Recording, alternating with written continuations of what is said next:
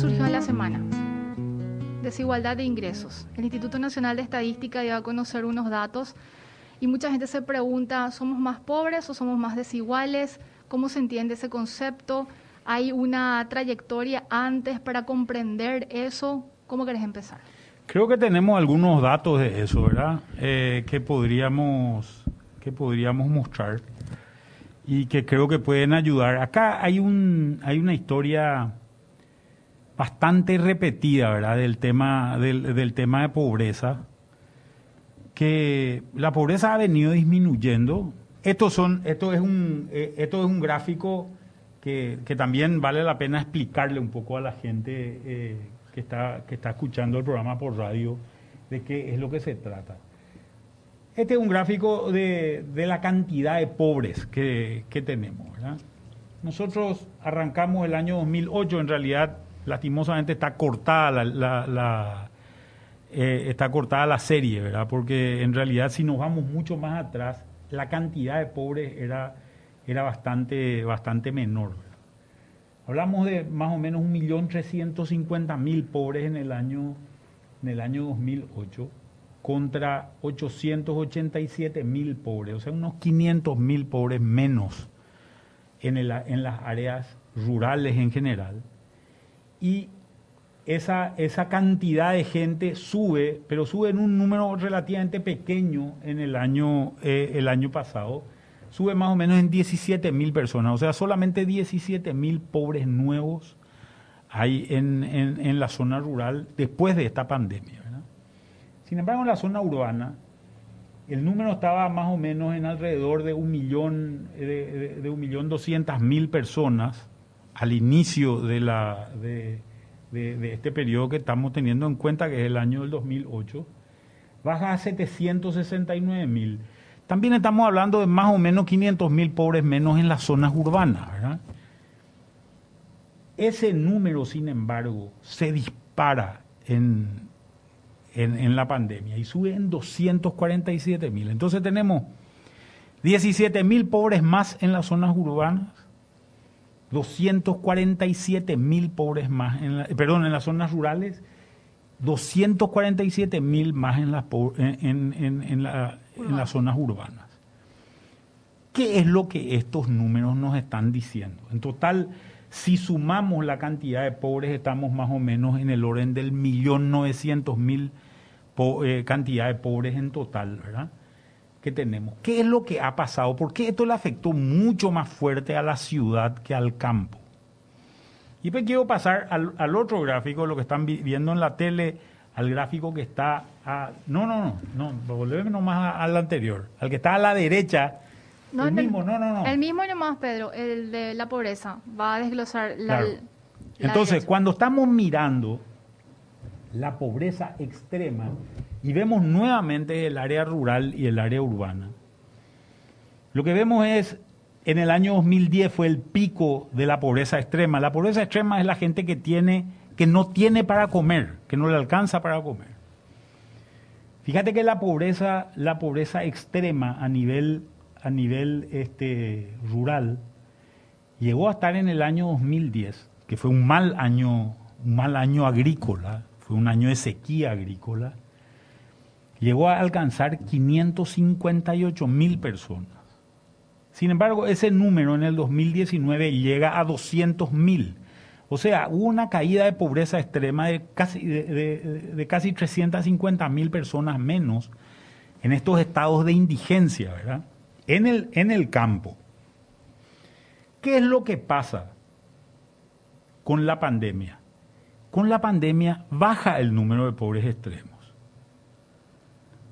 en el campo. ¿Y qué es lo que pasa en la ciudad? En la ciudad veníamos de valores de alrededor de 130 mil, llegamos más o menos a 200 mil personas en el, en el año 2011 y en el año 2019 llegamos a 77 mil, o sea, hay una reducción de pobres extremos de más o menos unos, 100, unos 130 mil pobres extremos menos o 120 mil pobres extremos menos. Y sube un poco la pobreza extrema, pero sube 9 mil personas. Una cosa que tenemos que acordarnos. más o menos alrededor del dos tercios de la población en Paraguay vive en ciudades y un tercio vive en el campo todavía. En realidad cuando hablamos de que vive en el campo, estamos hablando de, un, de vivir en el campo de una manera bastante peculiar también, ¿verdad? Porque mucha de esta gente vive en una finca posiblemente que en algún momento dado fue una finca agrícola, pero mucha de esta gente hoy tiene teléfono, tiene moto, sobre todo los más jóvenes, y se van a, trabajar a los centros urbanos, ¿verdad? Y trabajan en, en, actividades que no son de carácter agropecuario en general, ¿verdad? Entonces, para mucha de esta gente, esto es una ciudad, esto es una situación bastante, eh, bastante peculiar. La ciudad es su espacio de trabajo, pero su pero el, campo es su lugar, su, su lugar de residencia, ¿verdad? Las compañías, estamos hablando de las compañías de, de los pueblos, estamos hablando de los asentamientos, que en muchos casos son considerados rurales, los, asentamientos rurales sobre todo. Pero hay una situación importante. La pobreza total sube mucho en la ciudad y sube también la pobreza extrema en la ciudad. Sin embargo, en el campo la pobreza total sube muy poco y baja la pobreza extrema en el campo. Y hay una explicación ahí. Y esto es lo que es interesante, eh, esto es lo, que es interesante del fenómeno, y esto es lo que ocurre durante la pandemia. Y tenemos que empezar a mirar qué es lo que va ocurriendo durante la pandemia para poder entender este fenómeno, que creo que es lo que nos puede ayudar. Primero, una cosa que, es importante son los programas públicos, ¿verdad? los programas públicos, el programa PTGO era un programa que llegó a más de un millón de personas con 500 mil guaraníes. Esos 500 mil guaraníes eh, en realidad te sirven, le sirven a la gente muy pobre para poder tener un, un ayudo, como le dicen en Paraguay, ¿verdad? que le ayuda a pasar el mes. ¿verdad? Y le ayuda a comer un poco, un poco más ese mes, ¿verdad? Entonces, ¿a quién le afecta principalmente? A la gente más pobre, es decir, al, al pobre indigente. Esta yo creo que es una de las razones por las cuales la pobreza extrema prácticamente no sube. Es un valor, es un valor relativamente, relativamente pequeño. ¿verdad? Sin embargo, la pobreza total sí sube y sube de manera, de manera importante, 250 mil personas más en pobreza total. ¿Qué es lo que pasa? ¿Cuáles son las etapas en esto? ¿verdad? Vos sos un pobre extremo, si mejoras un poco te volvés pobre nomás, quiere decir que tenés para comer pero no tenés para otras cosas. Cuando superaste la pobreza, ¿qué sos? No sos clase media todavía. En las definiciones internacionales se habla de que un pobre extremo es una persona que gasta o que consume un dólar por día. Eh, un pobre es una persona que consume hasta dos dólares por día. Y la clase media arranca cuando vos tenés, cuando vos tenés más de 10 dólares de ingreso. Ese número entre 2 y 10 es lo que se llama la población vulnerable. Y si nosotros miramos los datos hacia atrás, de pobreza, vamos a ver que en realidad, y creo que no, sé si están los números acá de, eh, clase media, eh, si nosotros miramos estos valores, vamos a ver que en realidad, eh, no, quédate nomás donde estábamos anteriormente. No, no tenemos clase media acá.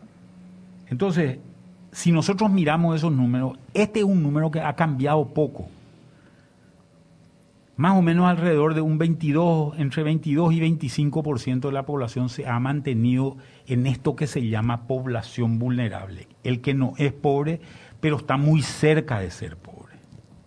La, clase media también ha subido de manera muy significativa. Hemos pasado de valores, de, valores, hoy estamos, casi la mitad de la población paraguaya está por encima de, eh, de la clase media. Y esto es un fenómeno muy importante, pero tenemos todavía este grupo de población que está en esta población vulnerable, que es la que fue más afectada por la pandemia. Entonces, este es el mozo que trabajaba en un restaurante, este es posiblemente la peluquera que tenía que, que, trabajaba en una peluquería, o la maquilladora, o el, jardinero, etcétera, etcétera, que fue gente muy afectada durante la pandemia, que trabaja en los sectores urbanos y que es la gente que más se resintió. Esta es una, es una situación, es una situación bastante, bastante importante y bastante peculiar y que creo que hay que, creo que hay que tenerla en cuenta. Entonces, un fenómeno son los programas sociales, que son programas que han afectado, que han afectado de manera, de manera significativa.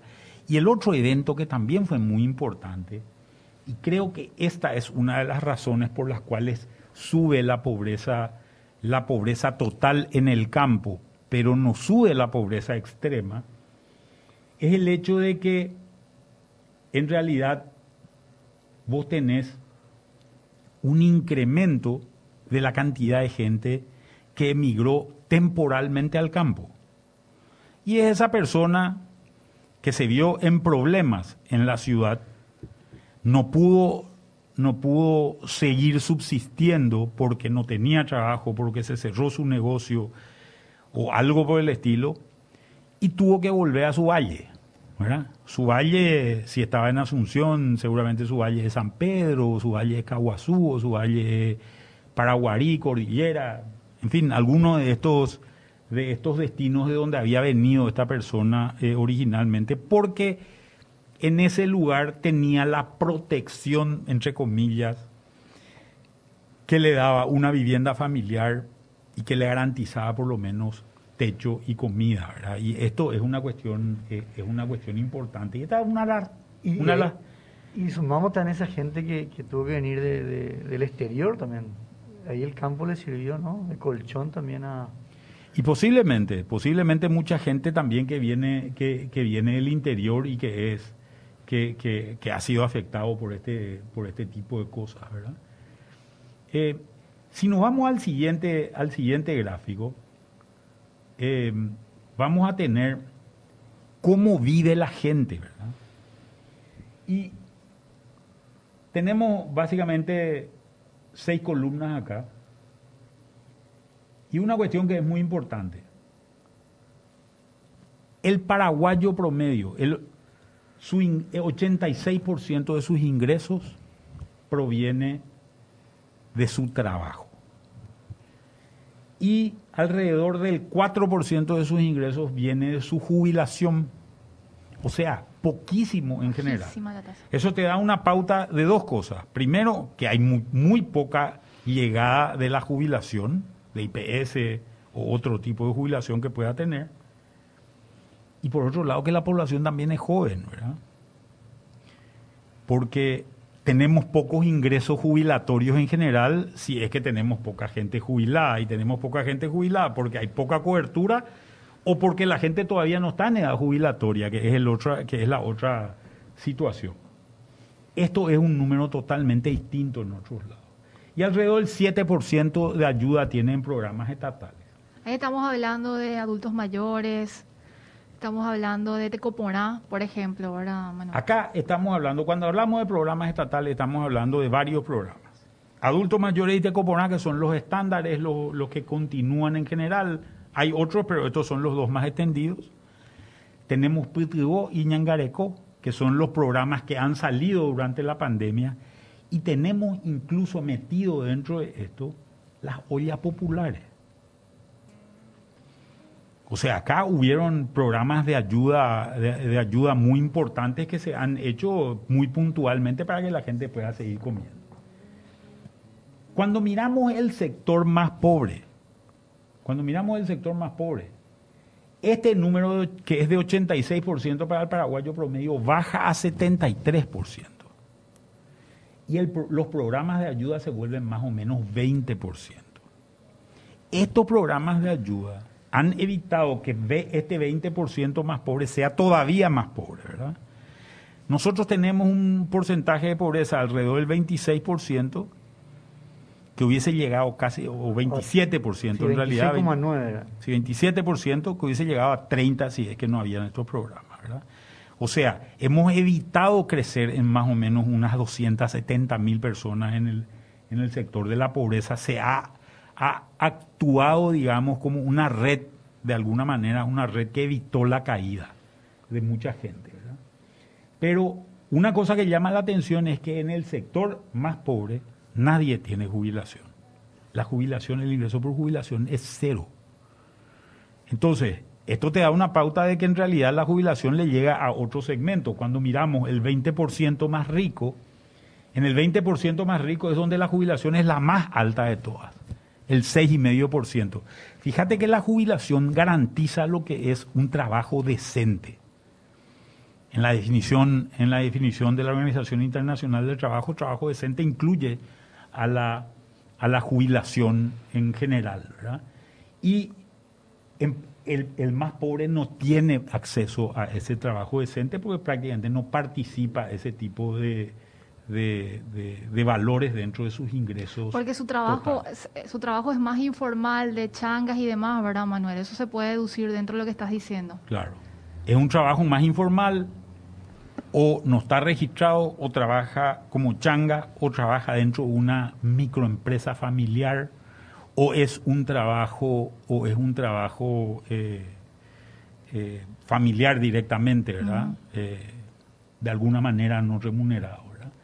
Y esta es una cuestión, esta es una cuestión que es muy importante. Y después el otro, el otro elemento que me parece muy interesante también de todo esto es, nosotros hablamos mucho de las remesas, de lo que nos envían de otra parte del mundo.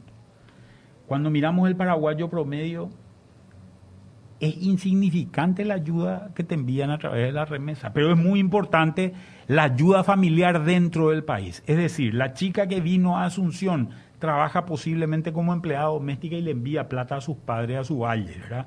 O la, chica o que vino a trabajar y trabaja de moza en algún, en, algún bar, en algún restaurante y le envía plata, eh, plata a sus padres. Ese ingreso en el nivel más pobre es de 5,5%, ¿verdad? Es, es sumamente significativo. ¿verdad? Y ese es uno de los ingresos que ha sido más afectado por la pandemia, porque esa chica perdió el trabajo posiblemente. Fíjate que desde el 2002 la clase media, clase media definida en estos valores, es lo que se llama aquella persona, persona, que tiene ingresos por más de 10 dólares por día.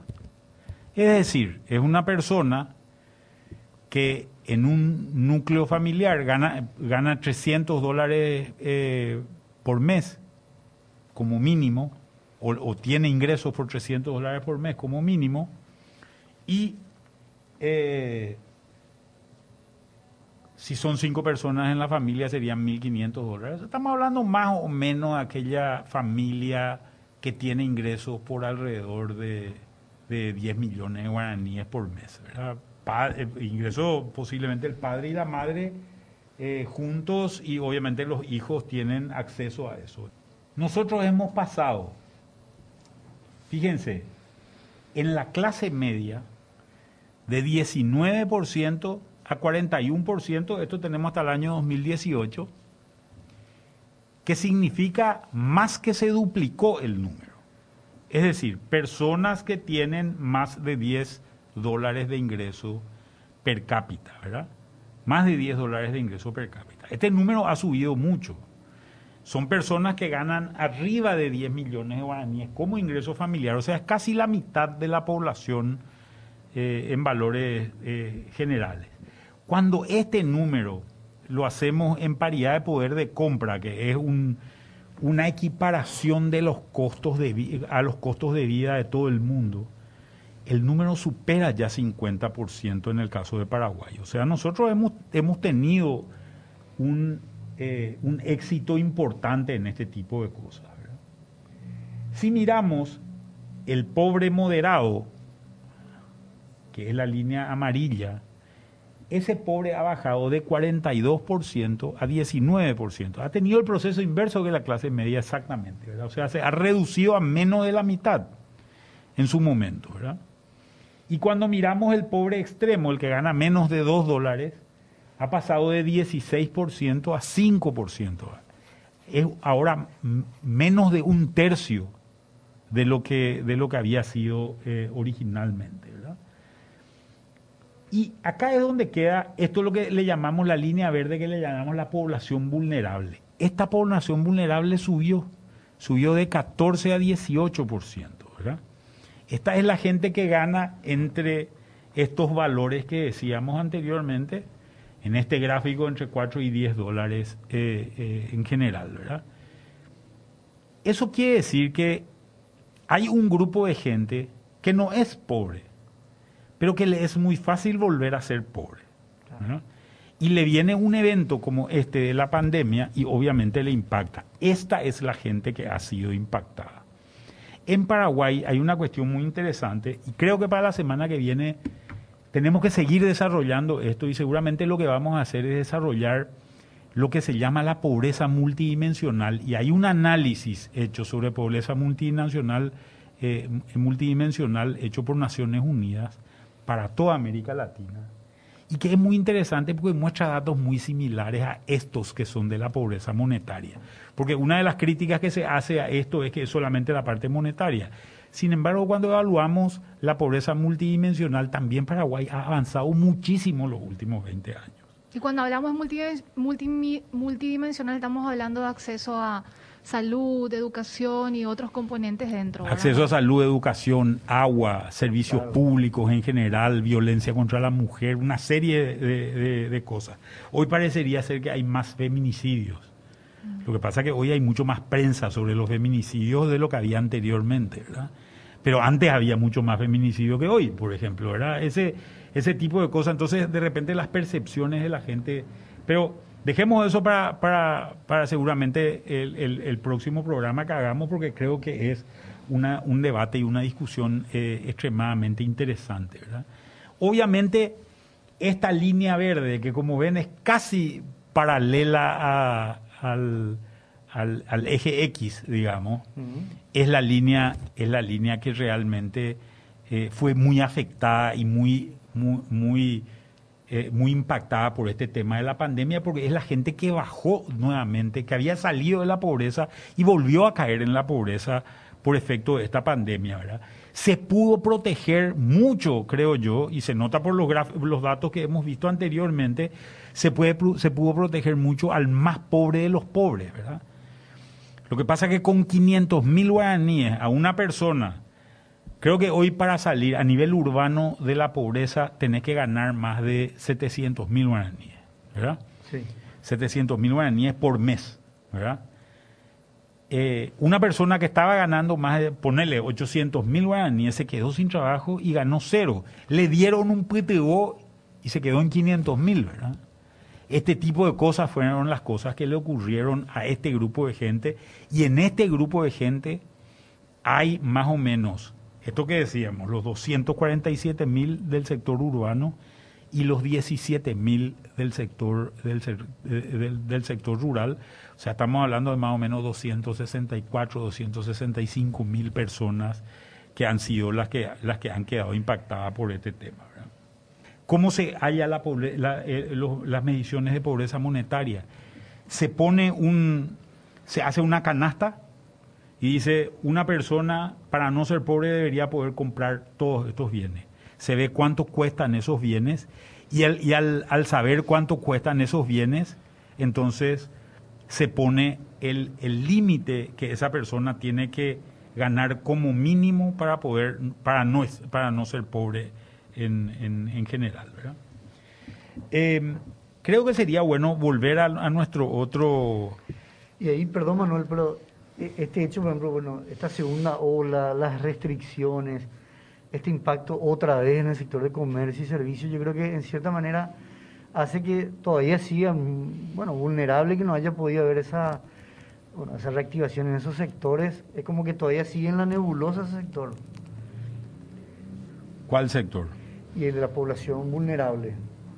Porque en gran medida si, si consideramos, digamos, que era gente afectada en la zona urbana, relacionada al sector de servicios, eh, eh, comercios, digamos, ¿no? Eh, bueno, en gran medida todo este último mes y medio, digamos que entre el miedo, las restricciones, claro, digamos que la gente no está volviendo al, al sector urbano porque son sectores que siguen con mucha incertidumbre, digamos, ¿no? No, y no hay trabajo, ¿verdad? Mm. No hay trabajo. Entonces hay mucha gente que todavía no está, no está regresando a esos sectores, que son sectores muy empleadores, ¿verdad? En general. Vamos a ver un poco el siguiente, la siguiente lámina de, este, de, de, esta presentación. Y acá hay un tema que es muy importante, que es lo que se llama la, la desigualdad. La desigualdad se mide en, eh, normalmente, no sé si podemos poner esta lámina en... En, pleno. En pleno. Eh, la desigualdad se mide por lo que se llama el coeficiente de Gini. Es un valor que oscila entre 1 y 0. Cuanto más cerca de 1 estás, más desigual es el, es el país. Y cuanto más cerca de 0 está, más igual es el país. ¿Qué es lo que ha pasado en, Paraguay y en América Latina para tenerlo en cuenta?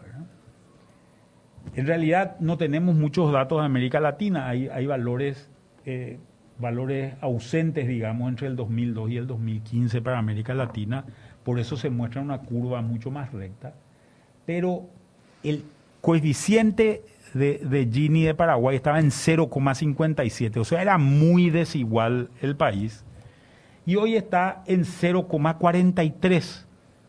Se volvió mucho más igualitario de lo que era anteriormente. O sea, Manuel, perdón, desigual e igual en el sentido de ingresos, ¿verdad? En el sentido de ingresos, claro, en el sentido de ingresos. Y lo que hemos visto también en este periodo de tiempo es que Paraguay hoy está mejor que el promedio de América Latina. Si bien América Latina también ha evolucionado en este tipo de cosas, y ni qué decir con países como Brasil, por ejemplo. 0.53 Brasil. Bueno, nosotros estamos en 0.43, estamos mucho mejor. Creo que Argentina empeoró. Bueno, hay unos estudios de CEPAL que, son muy buenos sobre ese tema. Pero si miramos, nuevamente si ponemos en pleno el, el gráfico y miramos el gráfico ahora que está a la derecha de la pantalla Vamos a notar, ahí, ahí es mucho más fácil de entender el número. Lo que se llama la razón P90-P10. ¿Qué quiere decir esto de la razón? Es la, la, la relación de los ingresos de el 10% más rico comparado con el 10% más pobre. ¿Qué es lo que te dice este gráfico? En el año 97-98, que es la primera encuesta que se hace en Paraguay, un rico, el 10% más rico ganaba 15 veces el salario del 10% más pobre.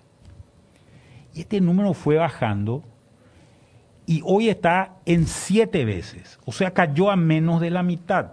En otras palabras, hay mucha gente que dice, en realidad la economía está bien, la macro no le afecta, no le llega a la gente. Creo que es un discurso remanido y sin ningún fundamento. En realidad lo que la gente ve es su pequeño entorno y creo que en ese pequeño entorno no puede observar la realidad de mucha otra gente que está, que, está bastante más cerca. Lo que vemos es que en realidad nos hemos vuelto mucho más iguales, de, de, estar 15 veces más el rico con relación al pobre, de ganar 15 veces más. Hoy gana más, pero gana 7 veces más. Estamos achicando la brecha y creo que esto es una cuestión importante más allá de lo que podamos observar en nuestro pequeño entorno. Y creo que acá hay un, hay un tema que para mí es muy interesante, ¿verdad? Que es lo que se llama la ley de los grandes números. Eh, la ley de los grandes números significa que uno de repente en su, y, esto está comprobado en, en, la literatura científica sobre, sobre estadística y percepciones estadísticas en general, cuando uno ve su pequeño entorno y en su pequeño entorno ve algo que ocurre con mucha recurrencia, cree que eso es, cree que eso es lo que va a ocurrir en, en, otros, en otros espacios. Entonces, yo por ejemplo, en mi colegio, eh, si soy estudiante, en mi colegio veo que todo el mundo va a votar por la lista A. Y creo que en todo el país la lista A es ganadora. Sin embargo, mi colegio es donde se va a votar por la lista A. En el resto del país puede ser que todo el mundo vote por la lista B y al final, al final uno termina muy desilusionado. ¿verdad? Recuerdo un caso de una persona que le dijeron, no queréis pasar a integrar una lista. Sí, yo estoy dispuesto a apoyar al movimiento, qué sé yo. Y bueno, dijo, entrar, ¿querés un puesto para entrar? ¿Era para ser concejal de Asunción? ¿Querés un puesto para entrar o querés un puesto para no entrar? No, no, yo quiero un puesto para no entrar. Bueno, pusieron creo que en el número 9 en la lista, ¿verdad? Algo por el estilo. Cuando la campaña electoral empieza a moverse, todo el mundo, me contaba esta persona, todo el mundo le decía, vos seguro que entras, vos seguro que entras. Esa lista terminó metiendo dos personas, que era lo que, se lo que se planteaba a través de las encuestas. Pero dice, en mi entorno, todo el mundo creía que porque yo, porque todos pensábamos parecido a lo que yo pensaba, me decía, me decía esta persona, yo iba a entrar porque había mucha gente que pensaba, que pensaba igual que yo. En realidad, se le aplicó a esta gente la ley de los grandes números. Y creo que esto es lo que ocurre con la pobreza en Paraguay. Uno escucha los discursos populares de la gente y dice, y dice, eh, cada vez hay más pobres. Cosa que la estadística demuestra que no es cierto. Cada vez hay menos pobres. Es más, los pobres bajaron a menos de la mitad, a pesar de que subieron ahora con la pandemia. Eh, y, cuando le decí, cuando le mostrás eso, y tanto se mostró ya este número, que ahora la gente dice, sí, perfecto, hay menos pobres, pero los ricos son cada vez más ricos. Tampoco es cierto, como muestra este, este gráfico de la derecha. Un, rico ganaba 15 veces más que un pobre, hoy gana solamente 7 veces más que un pobre la brecha de desigualdad no se agrandó, se achicó. Y este fue un efecto en toda América Latina, sin embargo la percepción no es, no es tal. ¿Hay un, un argumento sobre eso? ¿Qué es lo que movió esa diferencia, Manuel? Bueno, yo creo que en general lo que pasó es la gente que estaba en los estratos inferiores de ingresos fue la que más la que más mejoró en términos relativos. Cuando mirábamos el gráfico anteriormente de qué, qué fue lo que pasó con la clase media. Imagínate que en el año 2002 teníamos, teníamos eh, un 19% de la población en la clase media, no es este el gráfico que... Sería el de clase media, Pedro. Fuerte crecimiento en, la, en la clase media, por favor. Si miramos ese gráfico, vamos a ver que alrededor de 19% en el año 2002 o 20%, pongámosle, en el año 2002, tenía, eh, ganaba más de, más de 10 dólares. ¿verdad? ¿Cuál era la población de Paraguay en aquel momento? La población de Paraguay en aquel momento era de más o menos 5 millones de personas. O sea, estamos hablando de más o menos un millón de personas que ganaban más de 10, de 10 dólares.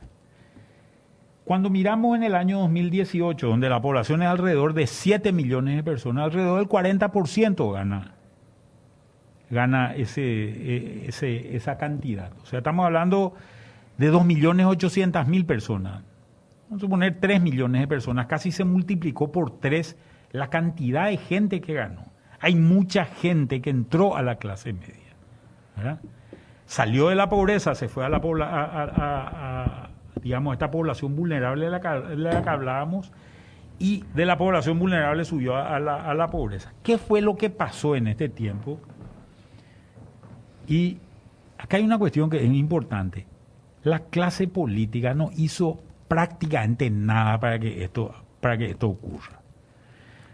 A mí me resulta simpático cuando escuchas un presidente o un expresidente que dice, en mi época nosotros hemos sacado a tanta gente de la pobreza. No es cierto eso, no le crean al presidente o al, expresidente que dice ese tipo de cosas.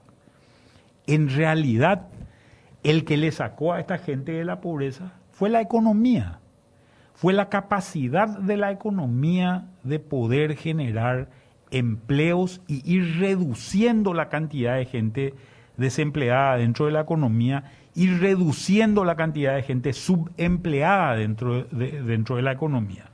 Lo que hizo el gobierno fue generar un ambiente estable, lo suficientemente estable. ¿En términos de qué estabilidad?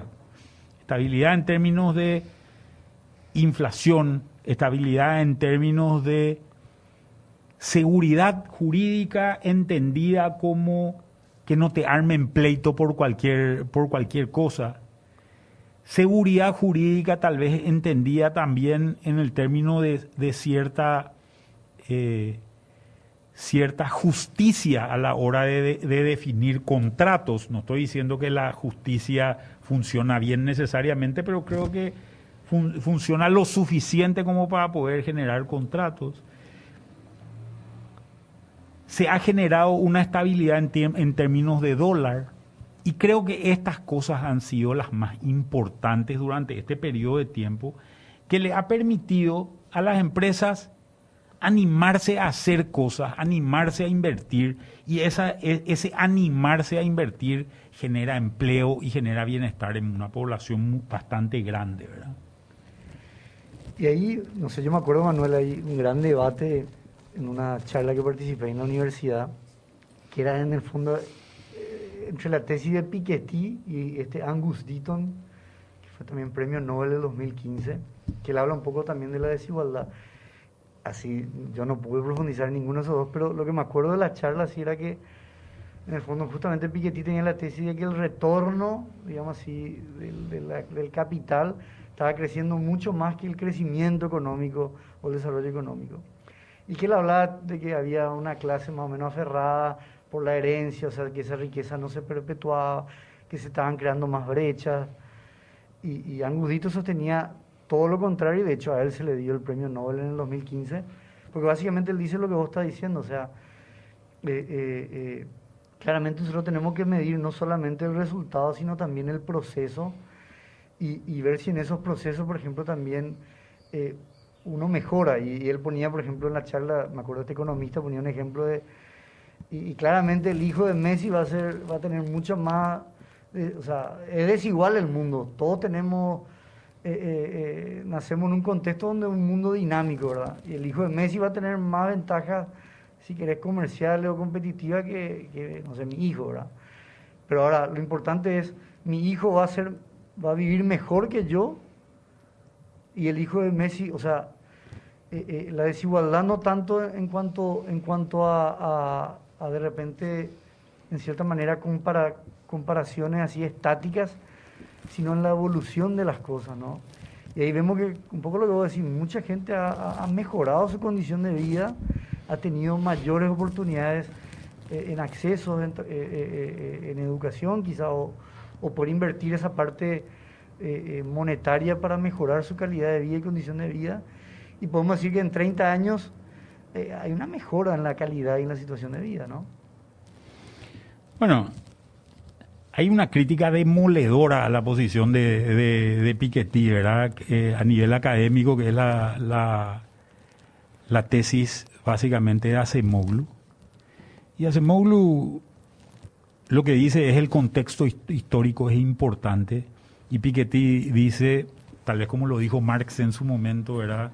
Que, todas las sociedades prácticamente son iguales y en todas las sociedades se replican los fenómenos que, existen. Entonces, él está tal vez usando una, una posición de lo que está ocurriendo en Francia o lo que está ocurriendo en Europa, lo que está ocurriendo en una parte muy pequeña del primer mundo y no está viendo lo que está ocurriendo o no está tomando en cuenta lo que está ocurriendo en otros, en otros países. las hipótesis de Piketty son bastante pobres en términos en términos estadísticos y en términos numéricos en general, y esa es una de las críticas académicas más fuertes que tiene, que tiene toda su posición, ¿verdad? Eh, y creo que esta es una cuestión, esta es una cuestión importante de, de, considerarla. Pero cuando miramos nosotros, en realidad lo que, lo que estamos viendo es que hay una hay un avance de, de la sociedad. Amartya Sen planteaba básicamente eh, en el debate entre ética y economía, él, decía, lo que nosotros necesitamos, gente que pueda tener realizaciones a partir de las propias, de, sus propias capacidades, que pueda convertir esas capacidades en realizaciones de alguna manera. Entonces, vos tenés una situación donde te, nace un hijo que es músico, por decirlo, por decirlo de alguna manera. Un país desarrollado va a poder absorber a ese músico, llevarlo a la filarmónica, llevarlo a la sinfónica, volverlo una persona muy exitosa o un tenor, algo por el estilo, ¿verdad? Sin embargo, cuando vos te encontrás esto en Paraguay, vos decís, me nació un hijo con una capacidad de ser un violinista extraordinario, la sociedad no tiene capacidad de absorber posiblemente a eso, porque nuestra filarmónica es poco conocida, es, difícil vivir de eso a ese, a, ese chico y posiblemente lo que tenga que pasar es, se tenga que ir a otro lado y tenga que realizarse en otro lado. Y esta es la diferencia entre sociedades desarrolladas y, sociedades en vías de desarrollo, como es el caso de las nuestras. ¿verdad? Sin embargo, te encontrás también con programas como estos programas Sonido de la Tierra, por ejemplo, que, que acortan este tipo de programas. Estoy hablando concretamente de un área que es el área de la música, eh, que, es un área tal vez poco debatida. ¿verdad? Ahí, eh, eso que comentabas, Manuel, eh, claramente la percepción, creo que ahí hay todo un tema también a abordar que es la fuerza un poco de los medios, eh, la fuerza de ciertos mensajes que parecen hasta incluso estratégicos, ¿verdad? Y que son, son falacias, pero que van entrando, eh, como comentabas, digamos, y, generan un peso en el, en el, en el comentario, digamos así, o, en la opinión de la sociedad. Y parece que cuando nosotros hablamos así de números y estadísticas, eh, es como si fuera que la pobreza no tiene rostros y ciertamente, claro que duele eh, y, que esto no significa que, que hay que acostarse, digamos, en laureles. Eh, eh, hay muchas cosas todavía por hacer, por mejorar, pero esa es la dinámica un poco del mundo, digamos, ¿no? Y, y lo que ha sido el empleo y la economía para poder justamente, o sea, estos análisis son muy importantes para ver las cosas que se hicieron bien, no es que todo está mal, digamos. Haciendo ese corte, esa salvedad de pandemia ahora, que vino de alguna manera a ser como una etapa aparte dentro de todo este progreso que se estaba teniendo. Yo creo que el error en este tipo de cosas es tener una visión estática de las cosas. Si vos decís la pobreza es 26% en Paraguay, decís uno de cada cuatro paraguayos es pobre y eso es mucho. Y es cierto que es mucho. Esa es la visión estática, ¿verdad? Ahora si decís hace 20 años, dos de cada cuatro paraguayos, o uno de cada dos paraguayos, o la mitad de los paraguayos, o más de la mitad de los paraguayos eran pobres, y decís, y ahora es uno de cada cuatro, quiere decir que hubo un progreso en ese, en ese periodo, ¿verdad? Entonces, eso te, te inspira a revisar el modelo y qué es lo que se hizo, y cómo las cosas funcionaron.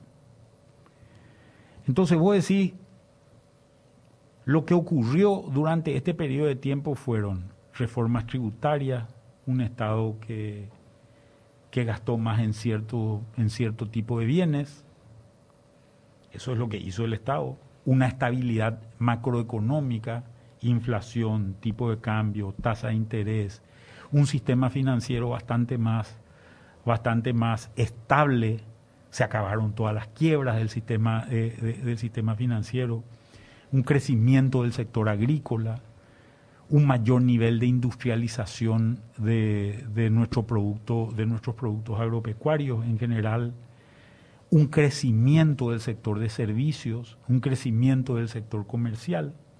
Y vos decís, estas son las cosas que hicieron que esto pase. Y cuando tomás estas cosas, tenés que decir, ¿qué necesito hacer hacia adelante para que dentro de los próximos 20 años que no sea uno de cada cuatro paraguayos el pobre, sino sea posiblemente ninguno o uno de cada diez, para que el número sea todavía más bajo de lo que ha sido. Y acá lo que tenés que hacer es conservar muchas de estas cosas. Necesitas un sistema financiero sano, necesitas mantener bajo los índices de inflación y la estabilidad macroeconómica, necesitas un Estado que gaste en ciertos bienes públicos, como salud y educación fundamentalmente, pero necesitas también un, Estado que siga proveyendo de infraestructura, porque esa infraestructura, que es un bien público, es la que ayuda a que el sector privado al lado vaya invirtiendo. Entonces, esto es lo que necesitas ir haciendo.